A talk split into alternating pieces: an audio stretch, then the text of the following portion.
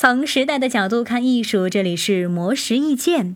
西方艺术家中被后人称为市井狂徒和画坛巨匠的，唯有卡拉瓦乔。他是意大利文艺复兴后期的著名画家，也是公认的坏脾气。他曾多次因伤人被拘捕审判，但在法庭上都是大谈自己的艺术创作和绘画想法，无视法官。卡拉瓦乔出身于市井，又曾行走于上流社会，这样的经历让他擅长创作以市井生活为主题的作品。连神圣的宗教画在他笔下也透出市井氛围，而这些作品也是他揭露劳动人民的悲惨生活、抨击虚伪贵族风气的工具。罗马特拉斯提夫列区的阶梯圣母堂曾向卡拉瓦乔订购一幅描绘圣母玛利亚归天的祭坛画。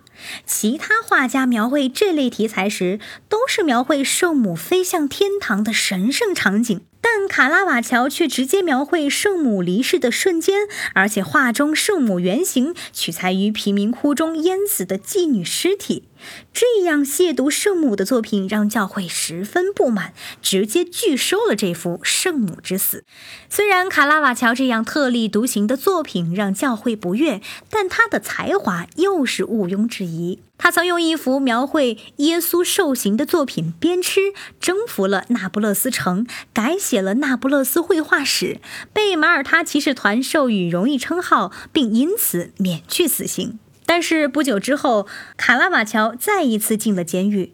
被关押后，他又从当时最严密的监狱西西里岛监狱中越狱，并遭到许多人的追杀。他不得不边逃亡边绘画，用作品换取庇护。但即使在逃亡寻求庇护的过程中，卡拉瓦乔依旧没有改变创作想法，始终认为以现实生活中的人物为模特，描绘神圣的宗教题材是合理的。因为平凡人的痛苦也是圣母圣子感知的痛苦。不过，长期的逃亡生活让他的身体每况愈下，最终在前往罗马寻求赦免途中不幸身亡。